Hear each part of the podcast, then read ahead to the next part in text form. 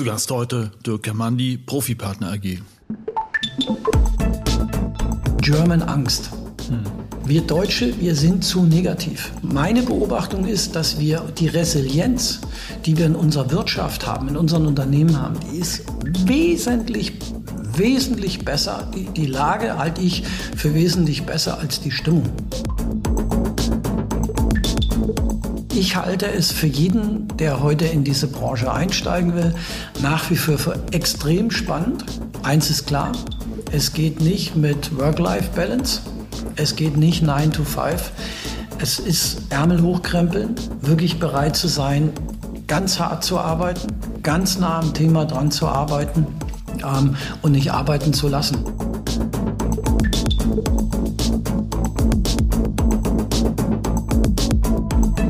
Ist der Immobilieros-Podcast von Immocom.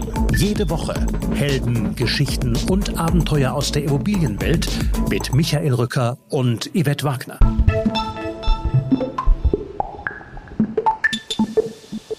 Dirk Germandi ist Vorstand der Profipartner AG und seit über 20 Jahren im Geschäft. Sein Weg in die Branche führte über den Vertrieb. Er hat den Crash der Sonder-AFA-Zeit in den 90ern erlebt. Er hat Denkmalimmobilien im Großmaßstab entwickelt, aber auch große Büroobjekte. Der Podcast mit ihm ist eine Reise durch die Zeit. Als Vertriebe noch 15 Prozent Provision bekamen, bis zum Hier und Jetzt, wo Investoren gerade mal das 18 oder 19-fache der Jahresmiete für Büroobjekte bieten und German Angst über dem Markt liegt. Wir sprechen im Podcast über die Bibel der Verkäufer und wie Vertrieb läuft, warum und wie ein Büroneubau in Berlin Adlershof funktioniert, beziehungsweise gerade nicht, und warum Berlin Buch interessant ist, wie die aktuelle Lähmung des Marktes am besten beseitigt werden kann und warum es nicht passieren wird, ob man genau jetzt in die Branche einsteigen sollte und wie man Erfolg haben kann und vieles mehr. Eine pointierte Lagebeschreibung mit Dirk Mandi, also einem, tja, Profipartner eben. Und bevor es losgeht, etwas in eigener Sache.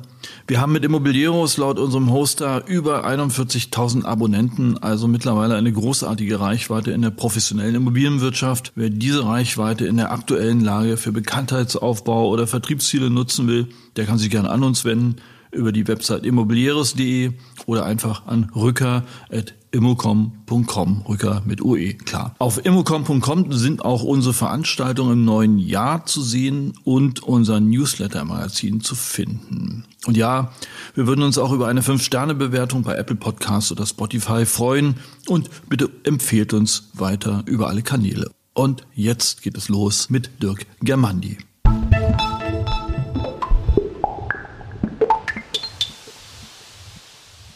Dirk, ähm, wir kennen uns seit, seit über 20 Jahren und äh, wir haben uns in Leipzig kennengelernt. Damals äh, war Leipzig eine Boomtown, heute wieder. Dazwischen lag ein dickes, dickes Tief. Aber was war das damals für ein Projekt? Wie bist du damals von, von München nach Leipzig gekommen? Ja, Micha, erstmal vielen Dank für den Tag heute, für den Podcast.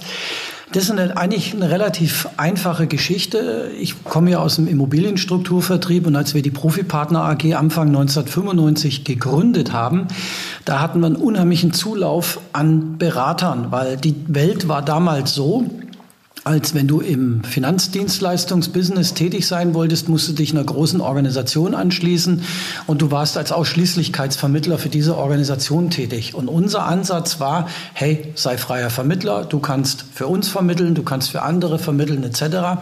Und wir hatten damals über 100 Vertriebsleute aus Leipzig und der Umgebung, die sich uns anschließen wollten. Und so kamen wir nach Leipzig, hatten, glaube ich, die ersten Veranstaltungen im Februar 1995 im Astoria Hotel, glaube ich, gibt es heute wieder. Ja, dann lag natürlich nahe, dass wir auch irgendwann im Frühsommer 1995 ein großes Projekt mit 260 Wohnungen in Leipzig mitgestalten und mit vertreiben konnten von einem Münchner Bauträger. Später wurden wir Partner. Ja, ich habe das nie bereut, in Leipzig tätig gewesen zu sein, wobei wir unter großen Schmerzen uns um die Jahrtausendwende dort verabschieden mussten, weil einer unserer Bankpartner die Projekte nicht mehr finanzieren wollte, keine Projekte mehr im Osten. Und, so, und wir waren auch schon mit einem Bein in Berlin und so sind wir dann von Leipzig nach Berlin gekommen. Aber die Zeit, die möchte ich nicht missen. Wie, wie war das damals? Ich meine, so mal die Rahmenbedingungen aus heutiger Sicht, so, so ein Grundstück, was hat das gekostet? Baukosten, Zinsen, die Käufer, mussten die viel Eigenkapital mitbringen? Wie war das damals? Na ja gut, damals war ja Leipzig Boomtown und die Projekte wurden verkauft, 5, 6, teilweise 7000 D-Mark auf den Quadratmeter, damals unvorstellbar. Und wir haben das Spiel nicht mitgemacht. Wir haben gesagt, wenn wir das machen, brauchen wir Partner, die konsequent auf Qualität setzen, also Fußbodenheizung, 22 mm Eichenparkett, hochwertige Bäder, Alno-Küchen etc. Ähm, und wir waren die Ersten, die, ich kann mich an eine Schlagzeile erinnern von irgendeiner Zeitung, wo dann stand, die, die unter 4000 D-Mark den Quadratmeter verkaufen. Wir haben nicht für 3990 Euro den Quadratmeter verkauft. Es war nur eben so, dass wir eben dem Vertrieb nicht wie üblich damals 15 Prozent Provision bezahlt haben, sondern eben nur zwischen 4 und 6 Prozent. Also wenn ihr unter 4000 verkauft habt und die anderen 6 bis 7000, das muss da irgendwie alle, Bonanza ich, gewesen alle, sein. Alle, glaube ich, haben damals ihr Geschäft gemacht. Die Sonderafa hat ihr Übriges gezahlt, die 50-prozentige Sonderafa. Aber wir wollten das nicht mitmachen. Und wenn ich mir die Projekte heute angucke, nach 20, 25 Jahren Zeit, teilweise 30 Jahre ja schon, da muss ich einfach sagen, hey, das war alles richtig, was wir gemacht haben, weil wir diesen teuer, teuer Zug nicht mitgemacht haben. Ja, mhm. Das hat uns gut getan, unseren Image, unsere Reputation gut getan. Machen wir heute im Übrigen auch nicht anders. Und ähm, ja, es war eine schöne Zeit, es war eine wilde Zeit in Leipzig. Aber ich glaube, Leipzig hat sich, um das auch mal abzuschließen, unglaublich toll entwickelt gigantischer Zuwuchs, Porsche, BMW und natürlich die vielen jungen Leute, die nach Leipzig gekommen sind. Ist aber in Dresden und in Berlin auch nicht viel anders oder Erfurt. Ja. Aber das hat, ist eine Frischzellenkur gewesen für diese Städte. Also aber, aber faktisch kommst aus dem, seid ihr aus dem Vertrieb gekommen damals ja, und habt gesagt, okay, jetzt machen wir unsere eigenen Produkte und. Nein, nein, wir, wir wollten eigentlich Vertrieb machen und die Idee war eben, äh, Bauträger zu überzeugen, die Projekte so zu machen, wie wir uns das gerne vorstellen. Wir hatten das Glück, dass wir den ersten ersten Bauträger aus München getroffen haben, der gesagt hat, alles gut, wir sind eh Ingenieurgetrieben, lasst, lasst uns eine Partnerschaft eingehen. Die sind wir dann damals auch eingegangen. Damit ist ja natürlich auch diese ganzen Bauträgergesellschaften oder die Bauträgergesellschaft bei uns entstanden. Ähm, und, und das war sehr extrem fruchtbar. Ich habe extrem viel dabei gelernt. Ähm, später haben wir dann eine, die erste Chemnitzer Baugesellschaft kennengelernt, den Klaus-Peter Nofri, den ich heute noch einen sehr guten, tollen Kontakt habe, der als Bauunternehmer viele, viele Jahre für uns gebaut hat. Erstklassige Qualität. Ja, und das war eben der Einstieg. Und dann lag es nahe, nicht den Fokus auf den Vertrieb zu legen, nämlich den Fokus auf die Projektentwicklung, auf die Projektabwicklung, Finanzierung Digitalisierung und heute natürlich auch die ganze Technik, die wir im eigenen Haus haben, ähm, ähm, zu legen. Und, und wir haben uns ein bisschen vom, vom klassischen Vertrieb entfernt. Wir hatten in der Spitze mal 70 Verkäufer, heute sind es noch zwei. Aber der Vertrieb läuft auch anders. Der Vertrieb heute ist, das sind selbstbewusste Menschen draußen, die ihre Klienten betreuen und die wollen halt ein Produkt haben, was sie verstehen, was in den Markt passt, was der Kunde versteht, weil der Kunde natürlich sehr, sehr gut aufgeklärt ist und der Kunde weiß im Grunde genommen, was er will. Aber was heißt, der Vertrieb läuft heute an? Also ich, ich habe ja noch die Zeiten erlebt. Ja. Ich glaube, es gibt eine Bibel. Damals eure Bibel war Charles W. Pickens aus dem FAZ-Fachverlag. Genau. Ja, zwei Bände, Closing. Ganz genau. waren zwei super Closing. Und Kann ich heute noch auswendig rezitieren. Ja. also, ich habe gehört, da sind ganze Passagen und Verkaufsgespräche auswendig gelernt worden, gespielt, nachgespielt worden dann, oder war das so? Nein, ganz so war es nicht. Aber man hat natürlich, es gab immer die berühmten 22 Kundeneinwände, die hat natürlich der normale Verkäufer trainiert. Das ist ja ganz klar. Irgendwann, wenn alle Fakten auf dem Tisch liegen, wenn alle Argumente ausgetauscht sind und das passt auf die Bedürfnisse des Kunden, das, das Ergebnis passt, dann muss auch irgendeiner mal eine Abschlussfrage stellen. Machen wir das jetzt oder nicht. Und, okay. Äh, und, natürlich versucht man vom Kunden auch das Ja zu holen. Das ist doch Verkäuferehre, ist doch ganz klar. Nochmal. Äh, nochmal alte Schule, was war der Haupteinwand? Ja, schwer zu sagen, aber der meiste Punkt immer ist, ich kann es mir nicht leisten, ich muss es mir überlegen. Ich muss meine Frau fragen, weiß ich nicht mehr ganz genau. Okay, und was war die beste Closing-Frage? Ach, schwer zu sagen. Ich denke immer, denke immer daran, dass die, die, die Kunden letztendlich ähm, abgeholt werden mussten und am Ende wollten die halt einfach jemanden gegenüber sitzen, egal ob Frau, ob Mann, der, der, der sagt, jawohl, kommt, das ist jetzt richtig, machen wir das Geschäft miteinander. Aber unter uns nach zehn Jahren Boommarkt oder zwölf, können Verkäufer noch verkaufen heute? Was ist heute anders? Umso mehr, umso mehr. Ich, ich, jedes Geschäft fängt mit einem erfolgreichen Abschluss an. Und eine richtig gute Verkäuferin und ein richtig guter Verkäufer, der im Grunde, da müsste ich jetzt auch wieder James Pickens äh, rezitieren, okay. der im, im Grunde alle Seiten dieses Geschäft, also kennt Produktkenntnis, Begeisterung mitbringt, ja, äh, Reputation mitbringt und Personality mitbringt, der wird seine Abschlüsse machen und nur so läuft's. Und die gibt's am Markt jede Menge. Aber selbstverständlich, jede Menge nicht mehr. Was heißt jede Menge nicht mehr? Ich kann das jetzt nicht quantifizieren, aber wenn die Qualität des Verkäufers stimmt und auch die entsprechenden Produkte am Markt sind, glaube ich, ist auch die Nachfrage einfach da. Und Online-Verkauf? So wird ja mittlerweile über Leads und sonst was digital generierte Leads äh, viel gemacht. Ist das die Zukunft? Ja, gut, die Leads-Generierung ist ja nur ein Teilaspekt. Das ist ja der Einstieg. Ich, ich, ich, ich bekomme Kontakt zu einem Menschen, der eben an dem Produkt interessiert ist oder an so einer Lösung interessiert ist. Letztendlich ähm, haben auch wir diese Verkauf, einen Großteil der Verkaufsprozesse online abgebildet. Also früher hat man einfach nur eine Berechnungssoftware gehabt.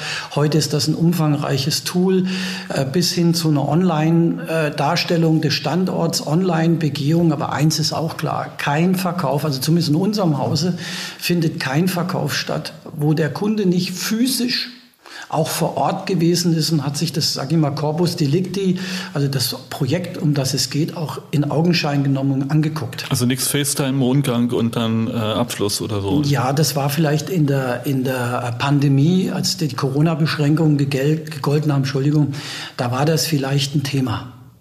Ja, aber eigentlich auch nicht. Hm. Also es ist immer so, dass der Kunde vor Ort kommt und letztendlich der Notartermin, wenn er kauft, der findet ja auch physisch statt. Ja, ja. Aber nochmal zurück, ja, also hast ja nun na, über 20 Jahre ein paar, paar Ups und Downs erlebt. Ist heute, ist es heute alles anders als früher oder gibt es eher eine Maßstäbe an den Entwickler? Wie, wie würdest du das sagen? Ja und nein. Also ich sage jetzt mal, wenn man die, die Downs mal nach vorne sieht, es werden aus meiner Beobachtung oftmals die gleichen Fehler immer wieder gemacht. Ähm, es gibt aber auch Leute, die lernen aus ihren Fehlern und andere wiederum, die lernen aus den Fehlern von anderen Leuten. Ich sage immer, weise können wir nicht mehr werden, aber dumm darf man natürlich auch nicht sein. Und wir müssen natürlich alle mit, mit der Zeit gehen. Heute ist es keine, beispielsweise keine Frage mehr. Machen wir, machen wir eine, eine ökologische Heizung? Also bauen wir Solar ein? Bauen wir Wärmepumpe ein? Ja oder nein? Rechnet sich das oder rechnet sich das nicht? Also vom Investment. Es wird gemacht. Punkt. Ja, weil ich glaube, dass kein Anleger, kein Mieter das mehr akzeptieren wird. Der, der Klimagedanke zum Beispiel, der steht über dem. Und wenn man mal ähm, ähm, große äh, Architekten beispielsweise Werner Sobeck und sein Büro aus Stuttgart, den ich sehr schätze, die sich intensiv mit der, mit der CO2-Vermeidung auseinandersetzen und auch sehr stark in den Wertschöpfungsketten. Sprich, einmal ein banales Beispiel, wie viel Fuhren Beton werden denn auf die Baustelle gefahren? Ja, ähm, die sie damit auseinandersetzen. Ähm, das hier ist eine, findet eine starke Veränderung statt im Markt. Ja. Wir haben ja viele Denkmäler saniert und da glaube ich, waren wir auch schon unter ökologischen Gesichtspunkten ganz weit, weil es kein Gebäude abgerissen worden, es ist historische Bausubstanz erhalten worden. Ähm, also die, in der Regel immer, immer, immer das Gebäude, also der Rohbau zumindestens, oftmals auch die Dächer, oftmals auch Dinge, die innen eingebaut worden sind.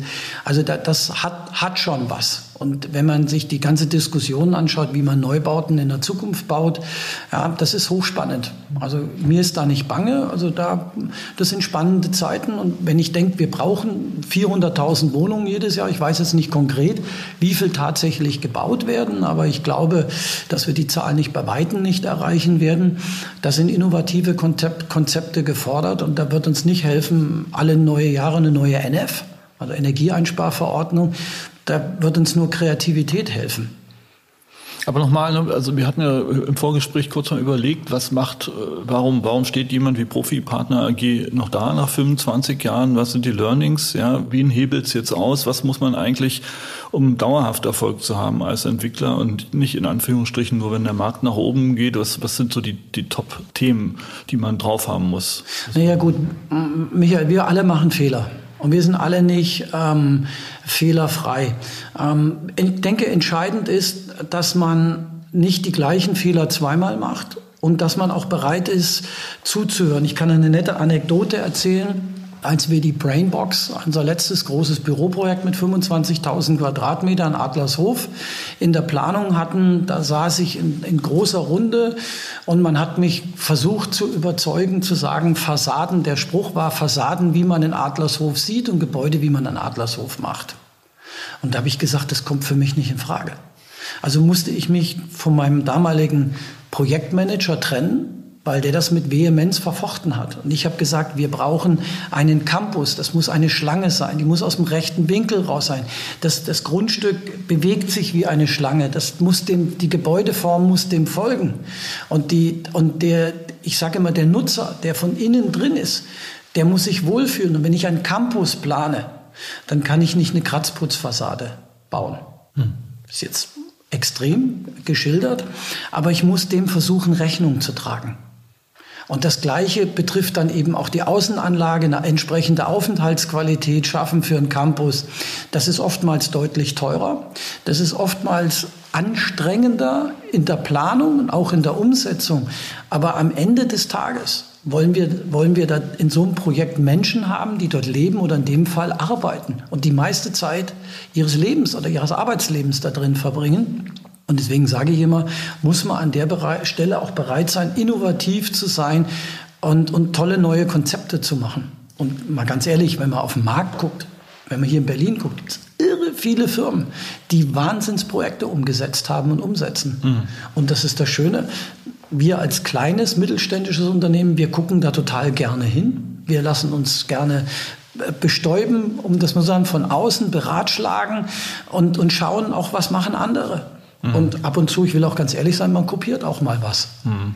Aber es freut einen natürlich auch, wenn jemand einem sagt, wie beispielsweise um bei dem Projekt Brainbox Box zu bleiben, die Leute sagen, ey, klasse habt ihr das gemacht. Super. Das ist, machen wir das nächste Mal auch so. Also Gute Idee. Das funktioniert, ja? Also ja, selbstverständlich. Wie viele Quadratmeter waren es? Über 30.000 oder Nein, es sind 25.000 Quadratmeter, echte äh, MFG 2 Bürofläche und wir haben jetzt vermietet 23.000 Quadratmeter, ein mit 11.000 Quadratmeter, ein ganz großer äh, ganz bundesweit bekannter äh, Facility Manager. Dann haben wir zwei große Ingenieur an der Börse notierte ingenieurgetriebene Gesellschaften drin. Wir haben aber auch einen Fitnessstudio-Betreiber drin, der Fitnessstudio-Geräte vermarktet, der dann ein kleines Muster-Fitnessstudio da drin gebaut hat, wo alle Menschen, die in der Brainbox arbeiten, äh, auch dort für umsonst trainieren dürfen. Wird auch super genutzt, haben eine super Kantine drin. Ähm, und haben natürlich auf der anderen Seite auch ein Automobilunternehmen zum Beispiel drin, auch hoch innovativ. Denen gehören, ich glaube, 60 oder 80 Autohäuser bundesweit und die vermarkten und, und vermanagen sich an diesem Standort auf knapp 5000 Quadratmeter und online. Ja, die sind online unterwegs.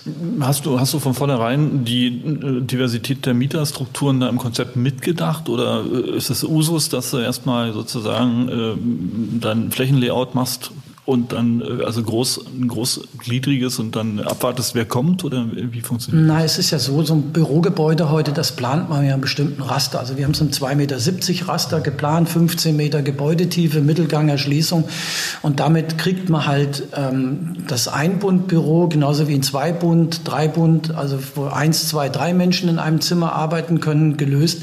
Genauso kriegt man Großraumbüro gelöst. Und wir haben im Grunde genommen in der Brainbox ähm, all das, das Open, von Open Space bis zum Zellenbüro. Wir haben Mixformen, haben wir drin. Wir haben auch zum Beispiel äh, E-Sport. Teams drin. Wir haben zwei E-Sport-Teams drin. Das dritte kommt jetzt. Die haben ganz andere Anforderungen. Stichwort Klimatisierung, Stichwort Komfort. Ähm, das, sind, das ist eine unterschiedliche Welt, aber das macht total viel Spaß und das ist dann nutzerorientiert ausgebaut. Würdest du das äh, Projekt nochmal so anfassen? Jederzeit. Oder? Ja. Jederzeit. Wenn ich noch ein Grundstück kriegen könnte, okay. würde ich das jederzeit machen. Ja, es hat unheimlich viel Spaß gemacht. Wir haben einen tollen Investor, ähm, eine Vorgesellschaft, die dem Ganzen mitgegangen ist. Ähm, es war am Anfang schwierig, das den Finanzierungspartnern in Anführungszeichen zu verkaufen, aber jeder, der das sich heute anschaut, jeder, der da drin ist, unsere Mieter, alle sind zufrieden. Ich bin zufrieden, muss ich ganz ehrlich sagen. War ein schönes Projekt. Wir befinden uns in den letzten Zügen. Also das ist was, was auch einmal als Unternehmer das Herz aufgehen lässt und Spaß macht. Und sag mal, würde das jetzt in der Zeit wie heute äh, noch funktionieren? Ja und nein. Der entscheidende Punkt ähm, bei so einem Projekt ist der Einstand. Ähm, wir alle haben Probleme in Zeiten von Materialknappheit, in Zeiten von gestörten Lieferketten und insbesondere damit einhergehenden steigenden Preisen ähm, oder Baukostenpreisen ähm, haben wir Schwierigkeiten auch das, sage ich mal, das Preis-Leistungs-Verhältnis umzusetzen, weil bei Gewerbeprojekten, da kaufen wir ja nicht emotional, sondern da wird ja die Rendite gekauft. Und sicherlich werden Sie heute kein Projekt mehr vermarktet kriegen fürs 25, für 27-fache der Jahresmiete. Die Multiplikatoren, die liegen mittlerweile eher wieder beim 18, 19-fachen. Recht. Ja, also das ja. ist, es ist so, es geht deutlich runter. Ist das darstellbar bei der Kostenstruktur? Nein, überhaupt nicht. Im Moment gar nicht darstellbar. Weil dann müssten wir ja wieder bei Mieten von 12 bis 14 Euro liegen. Mhm. Und die sehe ich nicht. Mhm. Ja, also es ist, es, ist, es ist durch den Ukraine-Krieg, durch die Unsicherheiten an den Märkten, ähm, und natürlich der Ausfluss aus Corona ist, dass viel Homeoffice läuft, dass viel ähm, Online-Conferencing läuft. Nutze ich ja selber auch, wenn ich ganz ehrlich bin. Ähm, verändert sich hier ein bisschen was. Auf der anderen Seite dürfen wir eins nicht vergessen, wir haben eine soziale Komponente. Und die Leute, die wollen eben ins Büro am Ende des mhm. Tages. Die wollen nicht zu Hause am Küchentisch sitzen. Das wollen die auch. Aber die wollen auch im Büro und die Menschen wollen kommunizieren. Wir sind Human Beings. Ja, wir, wir, wir leben vom Reden, vom, vom, vom Angucken, vom Lächeln, vom Anfassen, ja, vom Streiten, vom Emotionen zeigen. Heißt aber äh, nochmal kleiner kleiner Schlenker unternehmerisch würdest du das Ding wieder machen, konzeptionell ja, auch, aber ja, aktuell aber der, aktuell im Markt keine Chance. Der entscheidende Punkt ist der Einstiegspreis beim Grundstück. Und wenn ich sehe, Was wir habt ihr gezahlt damals? Wir haben einen Einstiegspreis gehabt von circa 300 Euro pro Quadratmeter BGF. Okay. Das und dann kam, konnte ich am Ende für 16,20 Euro Miete ein erstklassiges Büro mhm. vermarkten. Wir haben damals Baukosten gehabt, 2300 Euro pro Quadratmeter BGF. Das ist heute nicht mehr darstellbar. Wir werden eher bei 2,7, 2,9 liegen. Ja, und wenn du dann 1500 Euro Einstand auf den Quadratmeter hast und dann die Nebenkosten hochrechnest, dann ist das, dann sind wir bei Mieten von 22, 24, 25 Euro. Und die sehe ich im Moment an der Peripherie eher nicht. Und Adlershof, wir reden über Adlershof, das ist Peripherie. Es gibt ja Leute, die sagen, das ist sozusagen der neue, die neue Kraftzone des Großraums Berlins. Ist das wird auch so sein. Mhm. Wenn der, der ganze Südosten von Berlin erlebt einen Riesenaufschwung. Das ist ja nicht nur Adlershof, das ist Tesla getrieben. Da werden sich viele ähm, Dienstleister, viele Nach- also Subunternehmer werden sich da ansiedeln.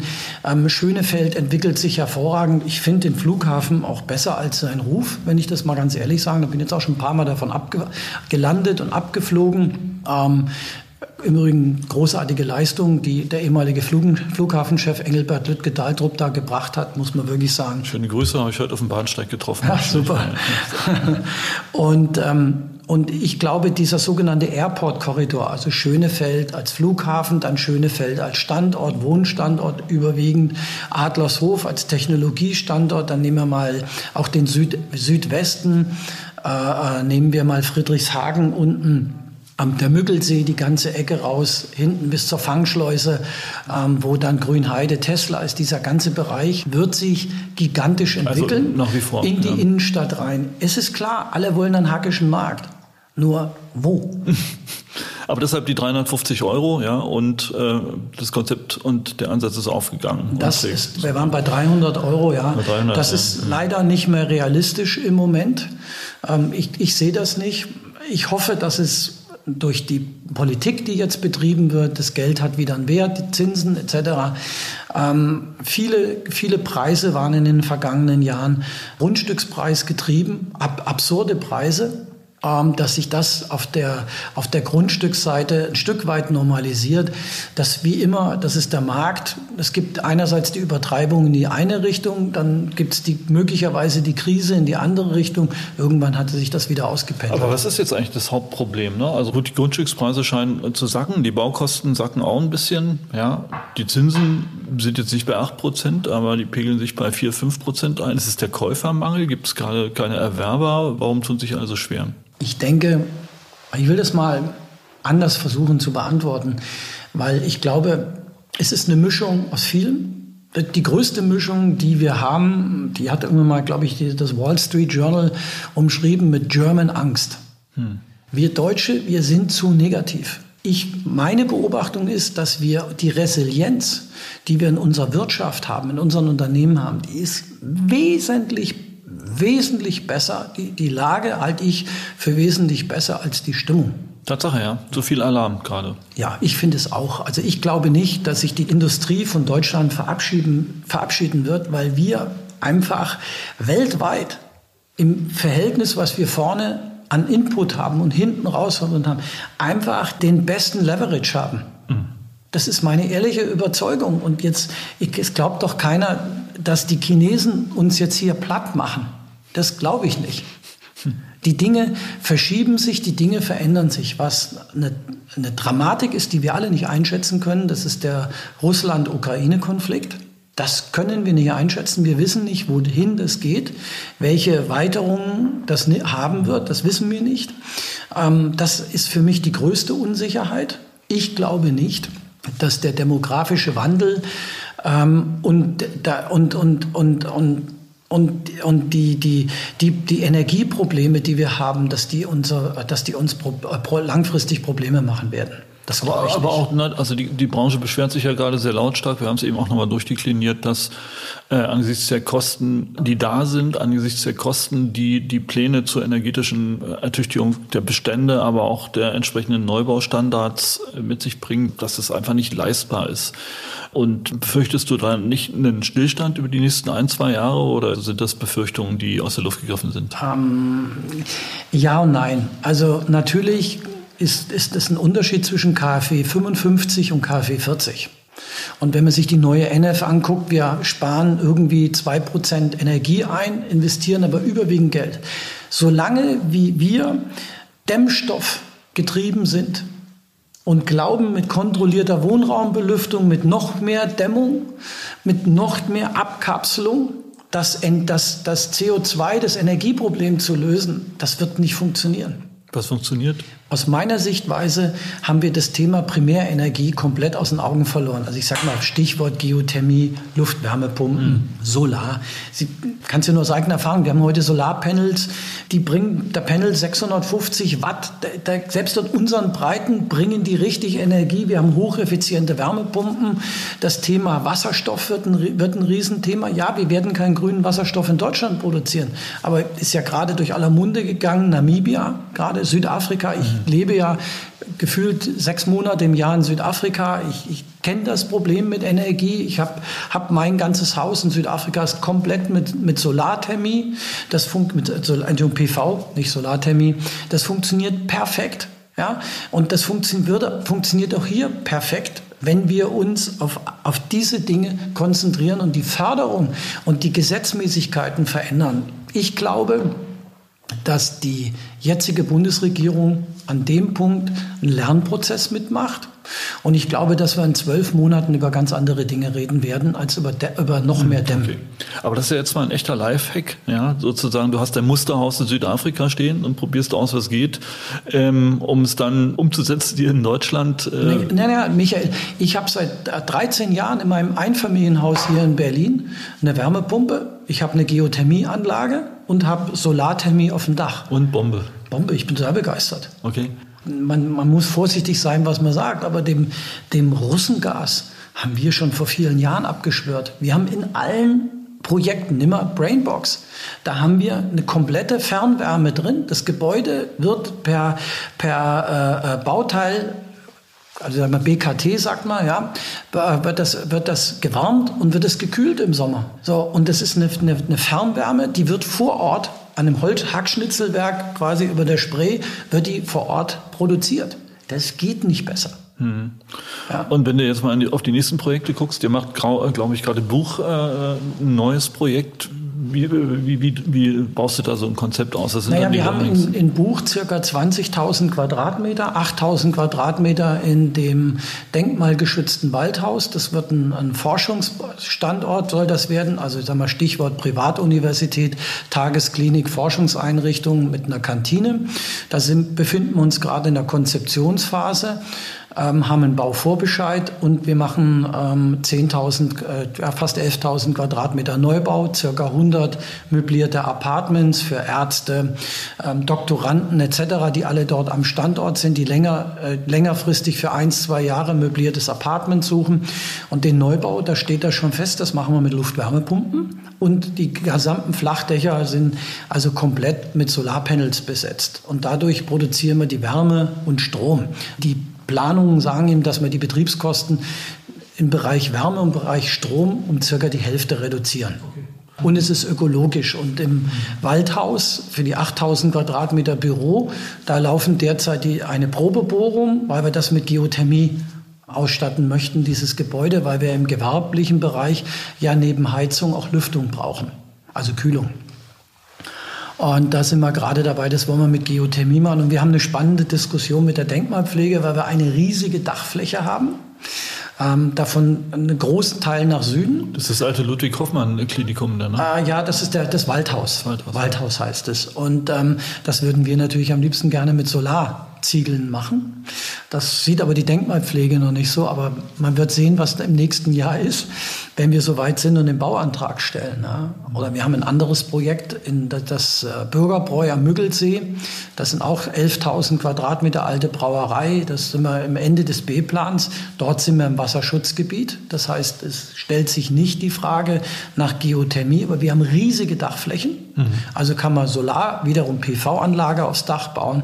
Und wir überlegen dort mit einem Berliner Unternehmen eine Wasserstofflösung zu äh, machen, wo wir über die Solarpanels eigengemachten Wasserstoff produzieren und mit dem Wasserstoff dann im Grunde heizen.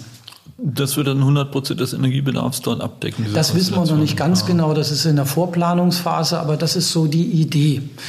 Aber das ist nochmal ein Stichwort. Bürgerbräu ist ja wieder ein Denkmal. Ja. ja. Und damit hat er alles angefangen. Nein, erst mit den Sonder-AFA-Bauten in Leipzig, aber dann sind er in das Denkmalsegment einmarschiert. War das damals, also war es die Liebe zum Objekt oder war es einfach ein Steuersparmodell, wo ihr als ähm, gute Vertriebler äh, gewusst habt, dass das können wir besser in den Markt bringen als alles andere? Wie, wie war das damals? Warum naja, Denkmal? Ende 1998 ist ja die, die, die Sonder-AFA, so wie wir sie kannten, ausgelaufen und mit dem natürlich auch die degressive AFA bei den Neubauten.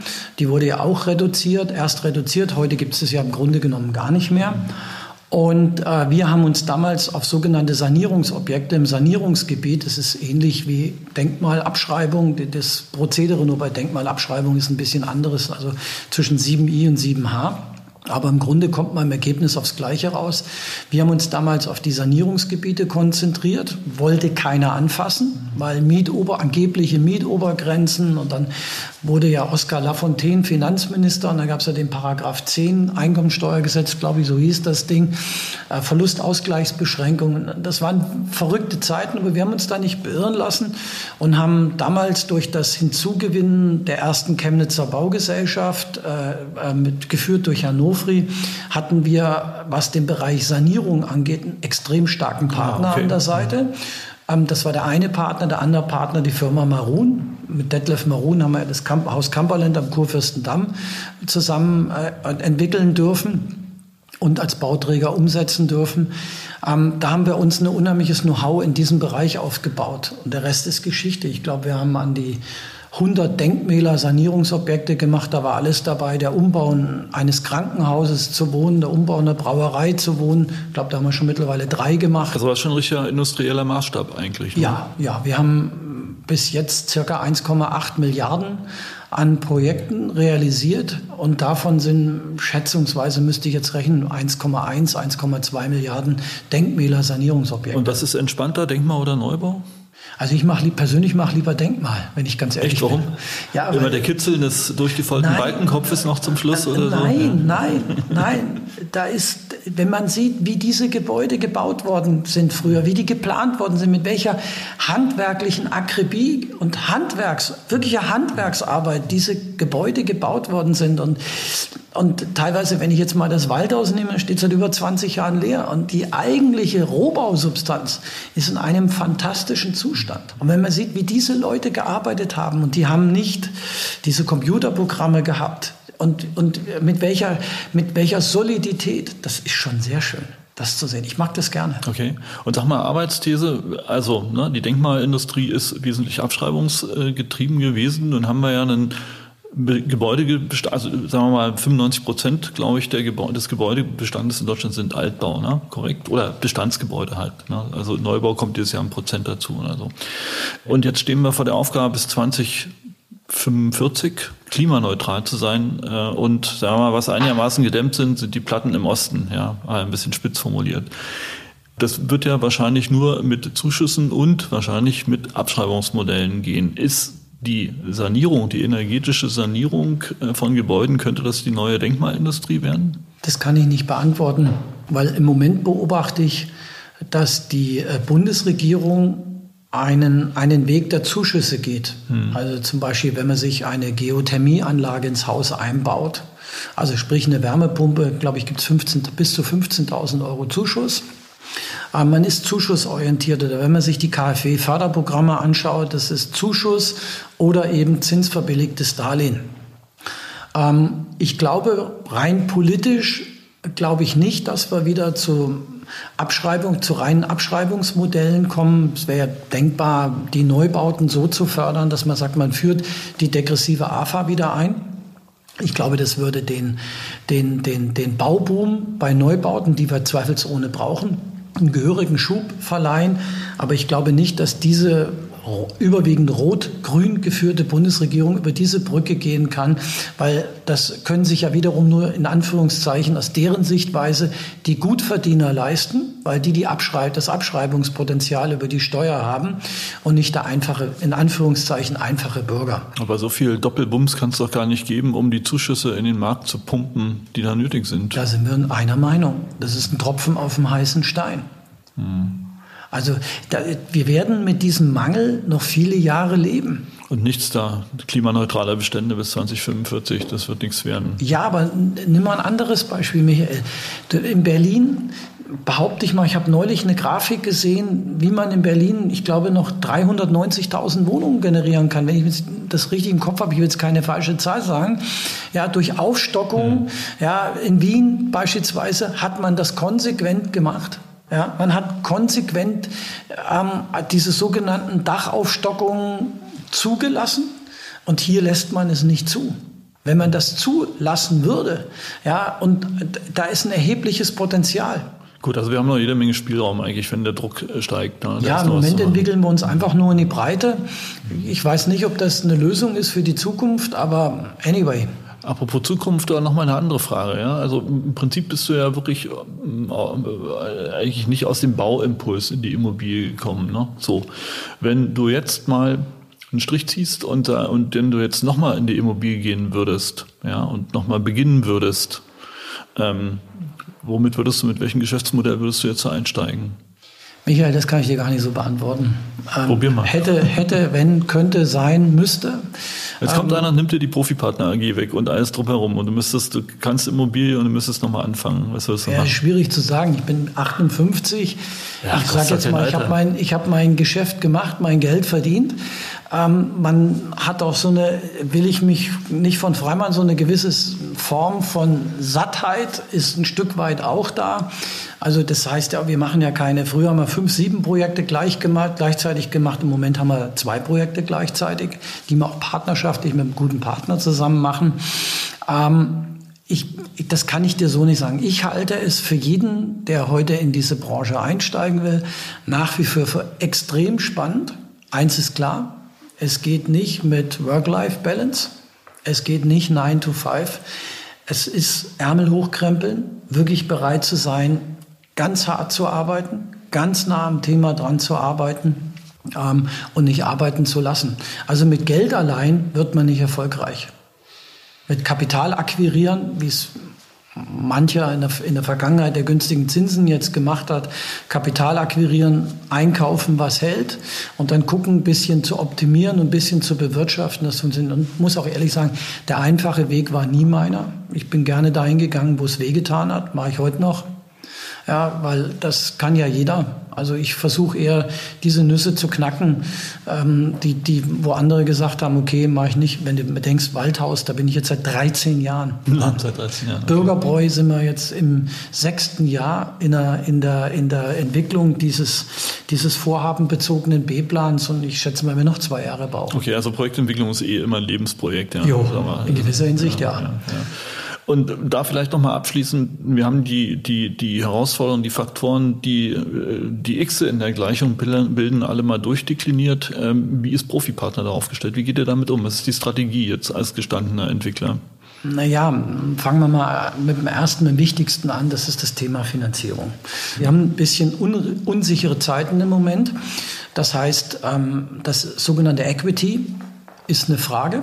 Also das Equity zu besorgen am Markt ist deutlich schwieriger geworden. Was heißt das? Äh, mehr Eigenkapital, mehr Zinsen, ja, mehr ist, Unterlagen? Es ist so, dass eher ähm, viele Investoren abwarten sind, die einfach sagen, Cash is King im Moment. Ähm, ähm, wir sind sowieso immer, wenn wir Equity eingesetzt haben von ex externen Partnern, immer mit sehr hohem eigenen Equity auch dabei und natürlich auch mit, mit persönlicher Absicherung. Das ist auch ganz wichtig. Steht immer alles im Feuer sozusagen. Immer. Hm. In jedem Projekt steht alles im Feuer. Hm. Und ähm, das ist der eine Part. Der zweite Part ist, dass die Banken das gar nicht mehr finanzieren, abgesehen davon, dass die, die Zinsbelastung sich natürlich am drei oder am sechs Monats Euribor orientiert und hm, vor Jahresfrist noch hat man eine Zinsdifferenz gehabt von 1,6, 1,8 Prozent. Heute reden wir über 2,2, 2,3 Prozent. Das heißt, wir reden über reale Zinsen nicht mehr von 1,7 bis 1,8 Prozent in der Projektentwicklung. Fürs, äh, fürs Development, sondern wir reden über drei bis dreieinhalb Prozent Zinsen. Aber ich glaube, das ist nicht kriegsentscheidend. Ich glaube, es ist auch nicht kriegsentscheidend, dass die Baukosten höher sind. Ich glaube, das Gesamtkonzept muss funktionieren. Und wenn man das noch wirtschaftlich darstellen kann, ähm, dann, dann wird man das auch umgesetzt bekommen. Aber das ist eine, eine Melange aus vielen Faktoren die man, vielen Stellschrauben, die, die man bewegt bekommen muss. Und der ein Punkt ist, man muss sich für diese Projekte viel mehr Zeit geben, viel mehr Planung. Mhm. Stichwort Lieferketten. Ja, ich kann nicht, wenn ich 600 Türen brauche, die kann ich nicht drei Monate vorher bestellen.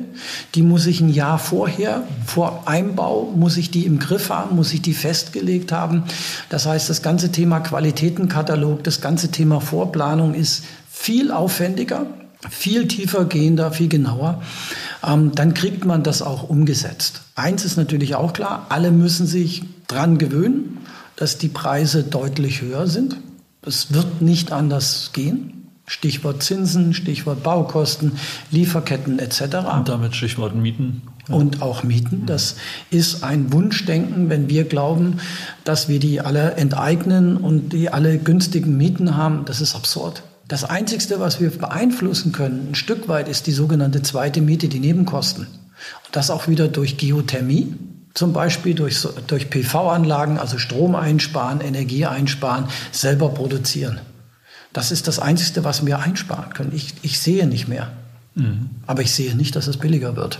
Und das heißt aber auch, letzten Endes werdet ihr in den nächsten Jahren verstärkt Gewerbe machen, weil beim Wohnen die Mieten nicht mehr hinterherkommen, die Refinanzierung nicht mehr Nein, nein, nein, das sage ich nicht damit. Also wenn ich das Bürgerbräu nehme, da haben wir jetzt lange überlegt, äh, ähm, steigen wir in diesem Projekt um auf einen innovativen Bürocampus. Also ich sage jetzt mal Wohnen, äh, Wohnen und Arbeiten in, einem Industrie, in einer ehemaligen Brauerei im Industriebau. Da bin ich immer noch ein bisschen am Überlegen. Die, fürs Wohnen, das ist absurd, was wir da umsetzen müssen. Ähm, Wieso?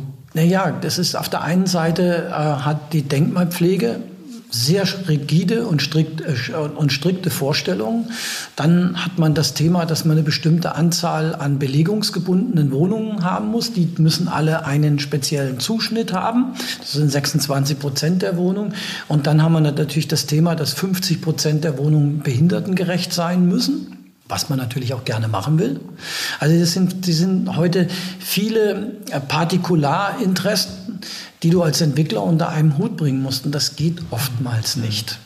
Und deswegen überlebt, äh, überlegt ihr noch äh, Wohnen Ja, wir sind Büro da eine Überlegung und beim Waldhaus zum Beispiel, da war es für mich klar, wir haben eine Baugenehmigung auch für das Waldhaus, für das, für das ähm, Denkmalgebäude in Wohnen. Aber da war es für mich jetzt gar keine Frage, dass ich daraus Gewerbe mache. Hm weil der Standort ist prädestiniert dafür und ich, kann, ich bekomme beim Gewerbe deutlich teurer zu bauen, aber ich bekomme viel, viel mehr umgesetzt. Ja, aber noch keiner die Werbe, Gewerbemieten deckelt in Berlin. Ne? So, aber gut. Ja, also diese politische Diskussion, auf die lasse ich mich nicht herabheben. Es gibt hier genügend Vertreter von, von, von Verbänden, von Vereinen, die hier und die, wenn man sich die, die Personen anguckt, die da vorne vorstehen, die sind teilweise 20 Jahre in der Funktion und da frage ich mich, Leute, was habt ihr denn bewegt? Ja, also ich will da jetzt keine Kritik üben, aber wir können doch nicht immer rumlaufen und sagen, du, die, die, die Bösen in den Ämtern, die Bösen in politischer Verantwortung sind schuld. Mhm. Wenn, wir, wenn wir nicht unsere Interessen vertreten, wenn wir nicht, sage ich mal, versuchen, einen gemeinsamen Weg zu finden, ich bin auch skeptisch, was das Bündnis für Wohnen hier in Berlin äh, am Ende bringt. Ich glaube, es wird nichts mehr rauskommen, weil wir, weil die Vertrauensbasis nicht da ist, so wie man das in Hamburg beispielsweise gesehen hat. Ja. ja, spannende Frage, spannende Frage. Dirk, letzte Frage. Wann geht der neue Zyklus los? Wie lange bleiben wir jetzt in der Pattsituation?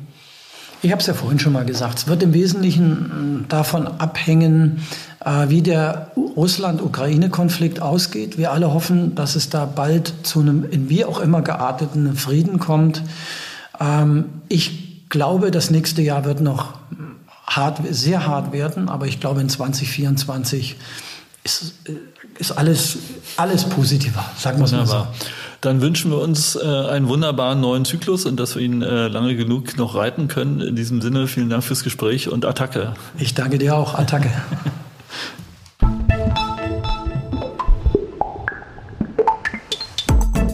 Das war der Immobilieros Podcast. Alle Folgen finden Sie unter www.immobilieros.de und überall dort, wo man Podcasts hören kann.